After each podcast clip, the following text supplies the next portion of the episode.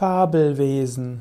Fabelwesen sind Gestalten, Geschöpfe, die besonders in Fabeln eine wichtige Rolle spielen.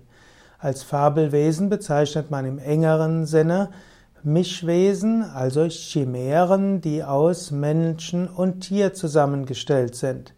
Manchmal bezeichnet man alle Wesen, die aus der Fantasie der Menschen kommen und deren Existenz mindestens physisch nicht belegt werden können, als Fabelwesen. Fabelwesen gelten heute als Fantasiegebilde der Menschen ihrer Zeit. Dennoch kann man viele Fabelwesen auch sehen, dass es Ähnlichkeiten in der Biologi biologischen Welt gibt. Und genauso kann man auch sagen, dass viele Fabelwesen sich beziehen auf äh, innere Prozesse, auf etwas, was im Unterbewusstsein geschieht. Manche Fabelwesen sind Manifestationen von Archetypen, also von inneren Grundprinzipien im Menschen.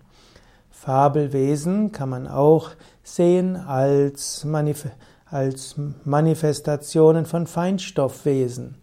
Man geht zum Beispiel in der Naturspiritualität, im Schamanismus, in Paganismus, Neuheidentum und in den meisten Religionen davon aus, dass wir nicht nur auf der physischen Welt existieren, sondern dass es auch eine Feinstoffwelt gibt.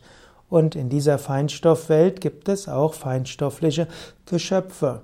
Diese feinstoffliche Geschöpfe gibt es in verschiedenen Dichtigkeitsstufen. Es gibt zum Beispiel die Naturwesen, die Naturgeister, dann gibt es die Engelswesen und dann gibt es die Manifestationen Gottes.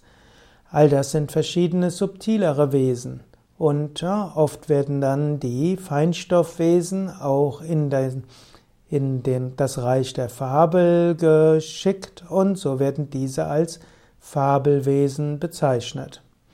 Aber gar nicht mal selten haben die Fabelwesen eine bestimmte Bedeutung für den Menschen. Ob sie jetzt tatsächlich in Feinstoffform existieren oder ob sie jemals auf diesem Planeten existiert haben, ist gar nicht so wichtig.